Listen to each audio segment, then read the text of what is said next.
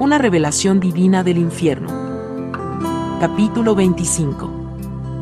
Visiones del cielo. Algunas de las siguientes visiones me fueron dadas antes de que Jesús me llevara al infierno. Algunas me llegaron cerca del fin de mi jornada por el infierno. Semejanza de Dios. Yo recibí esta visión celestial mientras estaba en profunda oración, meditación y adoración. La gloria del Señor descendió sobre el lugar donde estaba orando. Grandes olas de fuego, luces brillantes, y un poder majestuoso vinieron delante de mis ojos. En el centro del fuego y las luces, estaba el trono de Dios. En el trono había una semejanza de Dios. Del Dios Todopoderoso fluía gozo, paz y amor. El espacio alrededor del trono estaba lleno de querubines bebés, cantando y besando al Señor sobre su rostro, sus manos y sus pies. El cántico que entonaban era, Santo, Santo, Santo, es el Señor Dios Todopoderoso.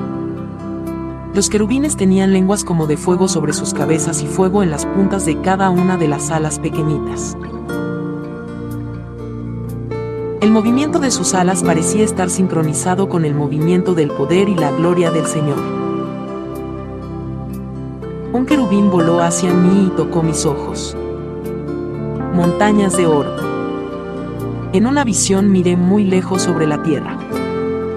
Yo podía ver que por muchas millas la tierra estaba sedienta de lluvia. La tierra estaba agrietada, seca y vacía no se veían árboles o vegetación de ninguna clase. Entonces se me permitió ver más allá de la tierra seca, hasta el cielo. Allí, lado a lado, y tocando en sus bases, había dos montañas gigantes. Yo no conozco su altura, pero eran muy altas. Me acerqué a las montañas y descubrí que estaban hechas de oro sólido, oro tan puro que era transparente. Por dentro y más allá de las montañas vi una luz blanca brillante y la luz se ampliaba para llenar el universo. Yo sentí en mi corazón que esta era la base sobre la cual se sienta el cielo. Los hombres pelean por una pequeña sortija de oro, pero Dios es dueño de todo el oro. La edificación de una mansión. Mientras oraba recibí esta visión. Vi ángeles leyendo los registros de las obras que hacemos en la tierra. Algunos de los ángeles tenían alas, mientras que otros no. Algunos eran grandes y otros eran pequeños, pero todos sus rostros eran diferentes. Como la gente de la tierra, los ángeles podían ser identificados por sus rostros. Yo vi a los ángeles ocupadamente cortando diamantes extremadamente grandes y poniéndolos en los fundamentos de hermosas mansiones. Los diamantes eran de un pie de ancho y dos pies de largo y muy hermosos. Cada vez que un alma es ganada para Dios, un diamante es añadido a la mansión del prendedor de almas. Ningún trabajo es en vano cuando se hace para el Señor. Las puertas del cielo. En otra ocasión cuando oraba vi esta visión celestial. Yo estaba en el Espíritu y un ángel vino donde mí y me llevó a los cielos. Otra vez, había magníficas escenas de ondas de luz y esplendorosa gloria, tales como las que había visto detrás de las montañas de oro sólido. Era una inspiración asombrosa ver el poder de Dios demostrado. Cuando el ángel y yo nos acercamos a dos puertas gigantes, sobre una grandísima pared vimos a dos ángeles excepcionalmente grandes con espadas. Eran como de 50 pies de altura y sus cabellos color oro. Las puertas eran tan altas que yo no podía ver su parte alta eran la obra de arte más hermosa que jamás yo había visto.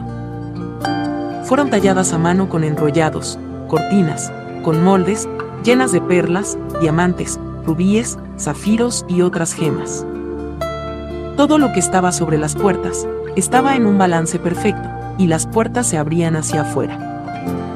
Un ángel con un libro en sus manos salió de detrás de las puertas. Después de investigar en el libro, el ángel afirmó con su cabeza, confirmando que yo podía entrar. Lectores, no podrán entrar al cielo si sus nombres no están escritos en el libro de la vida del Cordero. El cuarto de los registros. En una visión, un ángel me llevó al cielo y me enseñó un cuarto muy grande con paredes de oro sólido. Letras del alfabeto estaban impresas en diferentes lugares de la pared.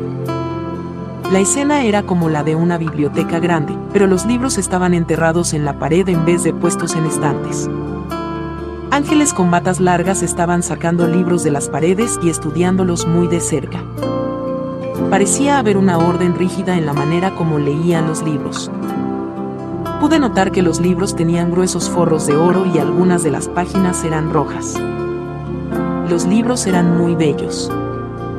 El ángel que estaba conmigo me dijo que estos libros contenían el registro de la vida de cada persona que había nacido en la tierra. Se me dijo que había más cuartos en otros lugares con más registros. De vez en cuando los arcángeles llevaban los registros a Dios para su aprobación o desaprobación. Los libros contenían peticiones, profecías, actitudes, crecimiento en el Señor, almas ganadas para Cristo, el fruto del Espíritu y muchas cosas más. Todo lo que nosotros hacemos en la tierra es registrado en uno de los libros por los ángeles. De vez en cuando, un ángel cogía un libro y lavaba las páginas con un paño de tela suave.